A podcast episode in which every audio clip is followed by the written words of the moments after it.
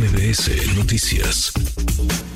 Hablábamos de lo que sucede a nivel federal, eh, hay un montón de efervescencia, tanto en el frente como en la 4T, por esta sucesión adelantada, porque eh, los partidos y políticos traen su reloj ya marcando 2024, aunque vamos en julio de este 2023, pero vendrá el próximo año una serie también de elecciones relevantes, gubernaturas, por ejemplo, son ocho gubernaturas y la Ciudad de México, la jefatura de gobierno de la Ciudad de México, las que se estarán eh, renovando y poco a poco van levantando la mano algunos, algunas de quienes buscarán alguna candidatura para encabezar alguna de estas eh, gubernaturas. nos llamó la atención el caso de Rommel Pacheco, que usted conoce perfectamente, atleta, clavadista, orgullo de México, eh, después metido ya a la política, diputado federal por el PAN y ahora ¿Cómo, ¿Cómo te llamaremos, Rommel, aspirante a la candidatura al gobierno de tu estado, del estado de Yucatán? ¿Cómo estás, Rommel? Muy buenas tardes. Muy buenas tardes, Manuel. Pues eh, contento primero que nada de saludarte a todo el, auditorio que nos, que nos escucha y me pueden llamar, como siempre me han llamado, Rommel. Rommel, que ha sido, pues ha sido todo, eres un éxito. Como atleta creo que nadie puede cuestionarte nada, la disciplina, la tenacidad, los resultados.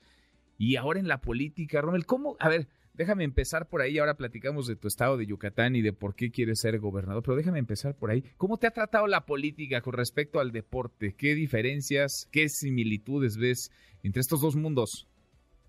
Bueno, la competencia es en las dos, ¿no? Siempre es, nada es fácil en la vida, ¿no? Y al contrario, cuando algo es fácil no vale la pena. Y, y el, el deporte nunca ha estado ajeno de la política, ¿no? mucho del apoyo o el no apoyo o quienes van o no van, al fin y al cabo en el deporte recae en la política. Bueno, ahorita tenemos temas políticos donde no se les apoya a los deportistas por, por, por temas administrativos, por temas de partidos, por temas de, política, y por eso no es de extrañarse que el día de hoy pues estén en, en la política. Tú sabes la historia de, un, de cualquier deportista que viene de que sus papás traten de conseguir el apoyo para salir adelante, que nunca hay menos presupuesto, que no hay apoyo y, y en mi carrera deportiva al final pues me dejaron fuera de unos Juegos Panamericanos que yo me había ganado el lugar, que yo había eh, tenía la, eh, todo el, el, derecho de estar y me dejan fuera. Por eso tomo la decisión de estar como diputado federal para poder pues enaltecer, llevar la bandera de, de seguir apoyando el, el deporte y que estas cosas no, no pasen y que desde niño siempre he tenido dos sueños.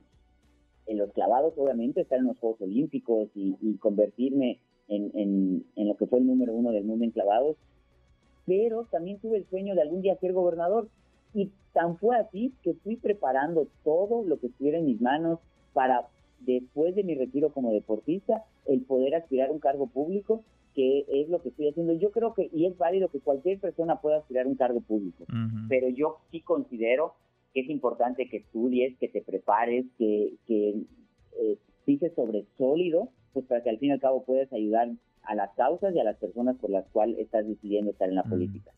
Insisto, como atleta lo ganaste todo, Rommel, clavadista olímpico, campeón mundial. Eh, la política la política no sé si es más sucia, pero sí es más compleja y requiere de muchos, de muchos amarres, de muchos enjuagues, de muchas cosas. Eh, Yucatán es un estado que ha destacado, no ahora desde hace muchos años, por ser una entidad tranquila, segura, ejemplo en muchos rubros. Mauricio Vila, el gobernador, está bien evaluado de tu partido, el PAN. ¿Por qué? ¿Por qué buscar la gubernatura de, de Yucatán? Porque en estos años que he estado como, como diputado federal, estos dos años, me he dado cuenta que el trabajo legislativo es sumamente importante para nuestro país, ¿no? De ahí eh, la modificación o reforma de alguna ley secundaria o hasta la propia constitución va a tener una repercusión pues positiva, que es lo que se busca en la, en la sociedad, pero es un proceso bastante largo y complejo y que también depende de la decisión, somos 500 diputados, de que te aprueben no solo tú, sino de los 499 diputados más que, estén a favor de, tu iniciativa, lo que estás proponiendo. Y ha sido complicado, como bien dices. ¿Por qué? Porque a veces trabajas una problemática, estás tratando de, cambiarlo y al final que te digan que me pasó muy bien, diputado deportista, más apoya al deporte y presupuesto y porque les di estadísticas y números y, y me digan, pero estás equivocado de equipo. Y la verdad es que no hay, hay un equipo y el equipo es México. Y el ser ejecutivo, otro de los tres poderes de nuestro país, pues el ser ejecutivo, al fin y al cabo, como lo dice el nombre, ejecutas, ejecutas el presupuesto que tienes en las causas que se deberían de, de, de trabajar. Yucatán está pasando por momentos históricos formidables. El tema de seguridad es un trabajo que se ha hecho ya en, varios periodos y que se está continuando y es creo que la mayor fortaleza de Yucatán y de los yucatecos. Gracias a eso tenemos una calidad de vida bien, estable, ¿no? Donde muchas empresas han venido aquí a Yucatán, tanto nacionales como internacionales, pero no del todo ha beneficiado principalmente a los yucatecos. Hay que todavía subirle eh, el nivel al, al capital humano donde los mejores empleos sean para los yucatecos y hay que capacitar hay que eh, darle las herramientas necesarias para que los yucatecos también puedan acceder a empleos dignos, bien pagados, con prestaciones adecuadas, que sigan viviendo en la seguridad, más acceso a salud, mayor medicamento, el tema de educación pues va de la mano con, con, el que puedan crecer en su calidad de vida y mejores empleos.